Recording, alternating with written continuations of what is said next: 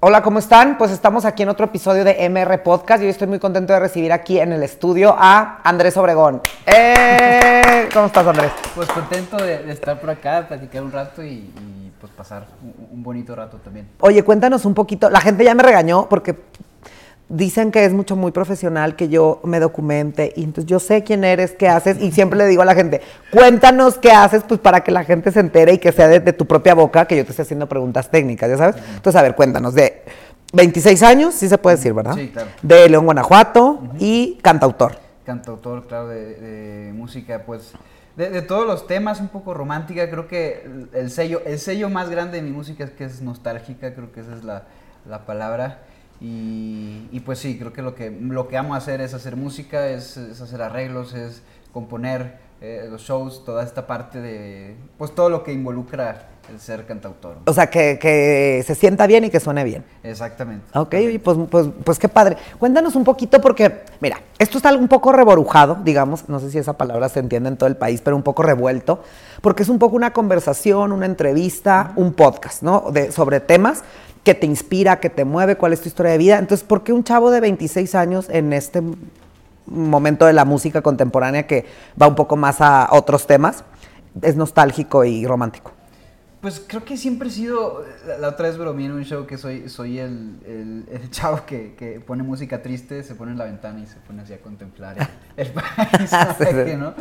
Pero siempre he sido muy nostálgico, o sea, desde chiquito recuerdo que iba, salía, salía yo de vacaciones y cuando iba de regreso iba recargado en la ventana y ah, nunca voy a volver a tener estas vacaciones a los nueve años, ¿sabes? Desde siempre. Desde siempre he sido muy nostálgico y, y creo que mi manera también de, de expresarlo o, o, tal vez de, pues sí, de, de, drenar toda esa, esa energía o esos sentimientos, inclusive también no solo drenarlos, sino eh, entenderlos. Para okay. mí cuando cuando hago una canción es porque acabo de entender cómo me siento en cualquier aspecto de mi vida, desde algo, algo totalmente, no sé, cuando te enamoras de, de alguien, este, así como apenas estás conociendo a alguien y saber lo que estás sintiendo, hasta una ruptura o perder a alguien. Eh, creo que la mente siempre pues te va jugando como estas, estas trampas en las que no sabes cómo te sientes y a mí la música ha sido la manera en la que puedo decirme a mí cómo me siento y puedo contarle a la otra persona. La, como la historia. Oye, cuéntanos un poquito de esta historia. Eh, Paulina, que es tu nueva canción, ¿verdad? Sí. Esa es la que estás promocionando ahorita. Sí, exactamente. Habla de un amor no correspondido o de un amor sí correspondido, pero luego un poquito ya mal digerido. sí. Pues creo que es, es unas dos cosas. Eh, platicaba el otro día que creo que es una canción que, que el sentimiento más grande que, que tiene es el miedo a ser olvidado.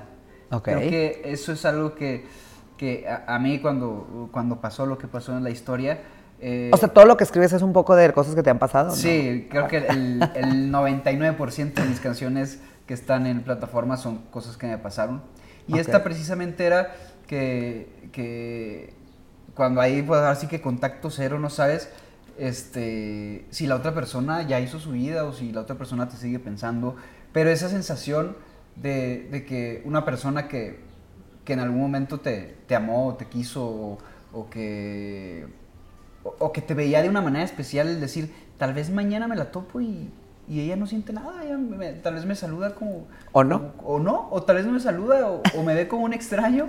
Claro. Y creo que ese es el sentimiento más que, que prevalece en la canción, que la canción en sí eh, es como mi, mi, Tal vez fue mi manera de, de, de, de mi, mi corazón de de tratar de hacer que no se olvidara eso, porque en la canción voy contando la historia que pasó con, con, Paulina, que todos tenemos una Paulina, ¿no? Ahí. Y así se llama, ¿no? Vamos a poner ahorita su Instagram, la maldita, para que no te creas, para que no te, para que se acuerde de ti de por vida.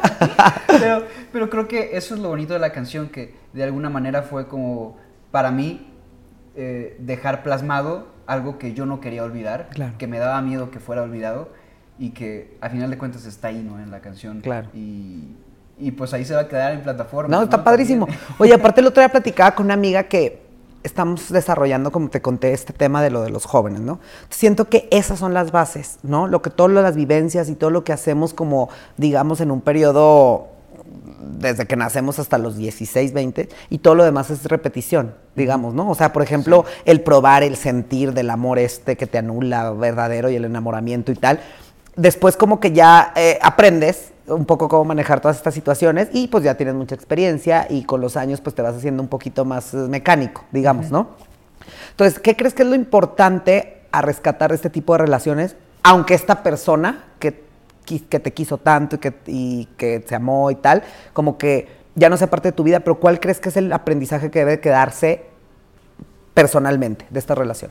Creo que eh, algo importante que yo me he dado cuenta que, que muchas veces todos hacemos es, es, tratar de siempre buscarle un final malo, ¿no? Buscarle un villano, buscar el villano, ¿no? Siempre, sí, sí, sí, que alguien está mal y otro está bien, claro. Alguien está mal y, alguien, y la otra persona está bien, cuando a veces no hay villano, a veces creo que simplemente la relación eh, eh, terminó y, y, a veces simplemente hay que aceptarlo y obviamente nos duele tal vez que la otra persona ya no esté con nosotros o esté, claro. que esté con alguien más, pero que tal vez el final no haya sido como nos hubiera gustado, no claro. quiere decir que todo lo que se vivió haya sido bonito. Totalmente, claro. Entonces, creo que un aprendizaje que, que, que yo he tenido en, en, en, tal vez en mis relaciones es eso, que, que hay que agradecer, hay que agradecer lo vivido y hay que, hay que estar conscientes de que no hay que ver a la otra persona como un villano, ni hay que culparnos a nosotros de todo también. Claro. O viceversa. O, vice, o, viceversa. Entonces, creo que algo importante es tener esto claro, y ya cuando tienes esto claro, podemos, creo que saber en qué la regamos, claro. y en qué no queremos repetir, y qué no queremos en otra relación también. Claro. O a, a veces, muchas veces aceptar cómo somos, ¿no? Uh -huh, Porque también. el otro día leía esta, no sé si lo has leído de los japoneses, que cuando se quiebra algo, lo, como que lo unen y ponen en, en las, ah, en la cicatriz de oro, que porque está formado. Y hay otra gente que cuando algo se rompe lo tira, ¿no? Uh -huh. O sea, entonces como que es estas dos dualidades del ser humano, de que a veces, por ejemplo, te pasará a ti estar del otro lado, ¿no? Digo, uh -huh. a, a, siendo tan nostálgico y cosa y romántico, pues posiblemente tengas un buen recuerdo de, de, todo lo que te ha pasado en la vida. Uh -huh. Pero también, ¿cómo ves tú esta dualidad del ser humano? Porque a veces, pues, serías... Tal, dices que tú serías incapaz de ser un Paulina, ¿verdad? Pues, pues no, me ha no, me ha tocado no te estar toca como esa parte. otro lado. No, yo creo que difícilmente por tu personalidad, sí, ¿no? Sí, la, la, nostalgia me gana mucho y, y bueno ya son personalidades de cada quien. De ca ¿no? Eso te iba a decir. Entonces, ¿cómo haces, por ejemplo, para empatar? Porque, por ejemplo, dos personas como tú, eh, ¿crees que ese sería el éxito de una relación? No, creo, creo, que creo que en las relaciones ya está muy trillado, pero creo que debe ser un complemento. O sea, claro. creo que ciertas características. Por ejemplo, yo soy muy desorganizado. Tal vez a mí me, si yo estuviera con una persona que fuera igual de desorganizada sí, que yo, sería, seríamos un caos de, de relación, ¿no? O sea, creo que hay ciertas, ciertas cosas que se deben de complementar, pero ciertas cosas que también eh, creo que deben ser similares. Yo, yo no podría estar con alguien que no fuera romántica, por ejemplo. Okay. Creo que para mí sería imposible llegar y, y, y decirle, oye, te escribí una canción y, ah, sí, el rato me enseñas, chido, ¿no? O sea, para no, mí sería totalmente desmotiva desmotivante o desmotivador, no sé cómo se dice. Bueno, Des sí. Este, pero creo que hay ciertas características que sí me gustaría que fuera, fuéramos como iguales y otras en las que tal vez seamos complement, complementos más que, más que iguales. Claro. Sí, que llore contigo un ratito con la canción, sí. pero luego que te, re, que te ¿Sí? recoge el cuarto. ¿No? Algo así, ¿no? Oye, es que es importante porque, mira, es toda manera de, de, de quién eres, de, de entrevistarte, de que nos platiques qué estás haciendo. También es bonito como que no en ti propiamente, no que la gente vea de ti, sino que escuche un poquito las percepciones sobre las diferentes realidades y más a ustedes que, que los sigue muchísima gente, que pueden inspirar, ¿no? ¿Cuál crees que sea tu mayor aportación a, a la gente que te escucha de lo que haces? Creo que tal vez el... So, según tu percepción, ¿eh? sí. porque luego mucha gente como que me dice, no, pues no sé cómo me perciban, pero no con una intención, sino más bien que, cre que crees que el, es lo mejor de ti que puedas transmitir creo que a mí lo que, lo que me he dado cuenta y lo que me motiva mucho a hacer música, porque un tiempo estaba perdido en el sentido de, querer tener un objetivo más que sacar mis canciones, creo que lo que mucha gente me, me, envía luego en comentarios y lo que me he dado cuenta que, que está cool de mi música es que los, los ayuda a, a, conectar con esas emociones o a entender también sus emociones. Eh, que luego me llega el comentario, es que no sabía cómo me sentía, escuché tu canción y es exactamente cómo me siento, muchas gracias por esto. Qué cool. Creo que eh, desde mi percepción, desde lo que yo veo en, en mi música y en lo que puedo dejar uh, pues a, a, la gente que me escucha, es tal vez este sentimiento de, de comprensión o de, o de, llegar a ese sentimiento que, que estamos buscando saber cómo nos sentimos. Claro. Sí, aparte como ver, al verte reflejado, como que puedes entender. Es un poco también una terapia la música muchas veces, ¿no? Sí, sí. Yo, a- a- a- muchas de mis canciones son tristes y a veces como que decía, es que quiero dejar algo, algo positivo. Y, y creo que mi parte positiva, aunque muchas de mis canciones sean tristes, es precisamente esto, el, el poder desahogarte. Creo que a veces cuando encuentras la canción indicada, sueltas todo y puedes seguir con tu vida. Claro.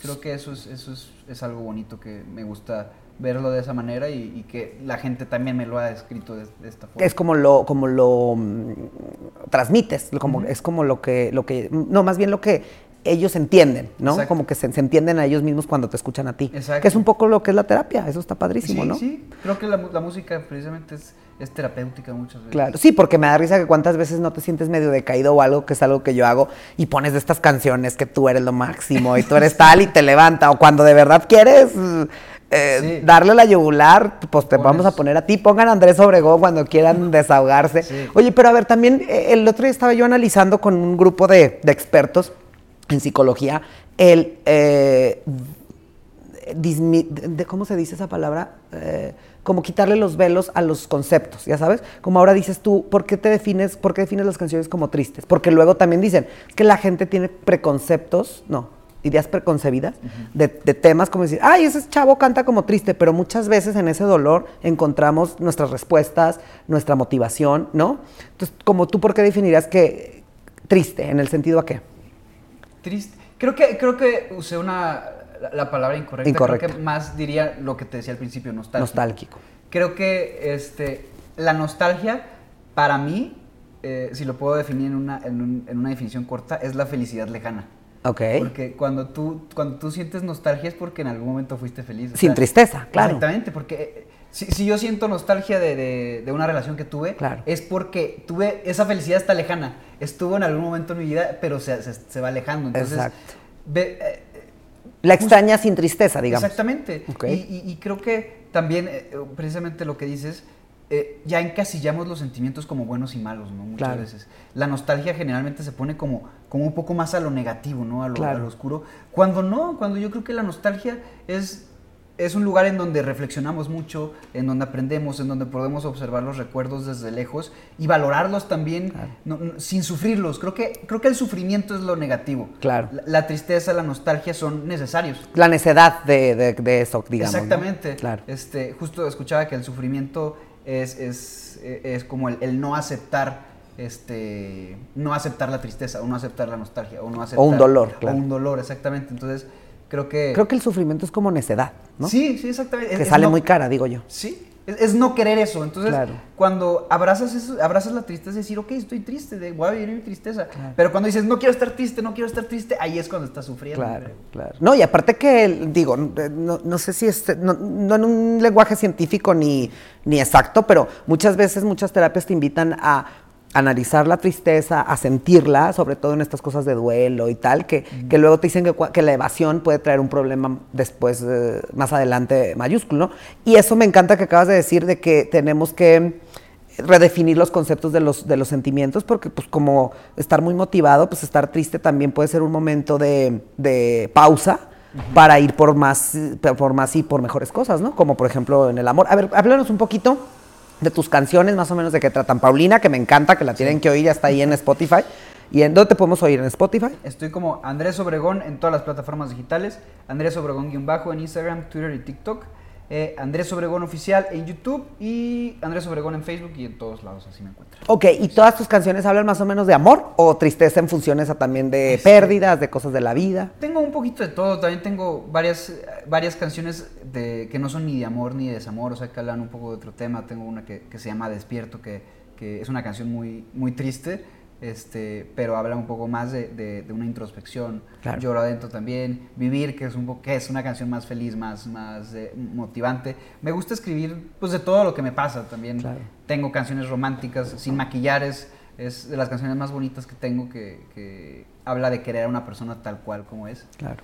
Este, Pausa también, que es de, de las... Ahorita es la más, la más popular, ¿no? No sé si Paulina le- lo vaya, Lo vaya a superar. la vaya a superar, pero, pero Pausa creo que es de las canciones más bonitas que tengo, que habla de, de ese sentimiento de, de que aunque acabó la relación, sentimos que solo está en pausa, que, que, algo, algo nos, no concluyó. Claro. Y... El de los círculos que no se cierran. Sí, exactamente. Es, y, y, habla también de cómo, cómo a veces nosotros no, nos quedamos con la última imagen que vimos de esa persona, ¿no? cortas y tú, tú, sigues pensando que está como está, pero te la puedes llegar a encontrar un día y ya se cortó el pelo, se, mudó de departamento. Sí, piensa diferente. Piensa diferente, ya es otra persona completamente. Y nosotros nos quedamos en pausa pensando que, que sigue estando como, como... Sí, la idealización. La, idealización de que, de que se va a quedar así, claro. como, como, tú la querías, como tú la sentías. Y ese, ese sentimiento de, que, de no creer que eso cambie, ¿no? Que es, es, es difícil aceptar cuando algo tiene que seguir su rumbo y cuando uno tiene que seguir el rumbo por otro lado. No, pero al final del día me gusta porque tus títulos, vivir, despertar, ¿no? O sea, como que hablan sí de analizar este sentimiento, pero para avanzar, ¿no? O sea, como para no te quedas ahí en esta, en esta, en el sufrimiento, digamos, que es lo que. Sí, totalmente pausa, creo que tiene una moraleja. Al fin, la última frase de la canción es eh, el reloj nunca se paró cuando me dijiste adiós, solamente nuestro tiempo terminó.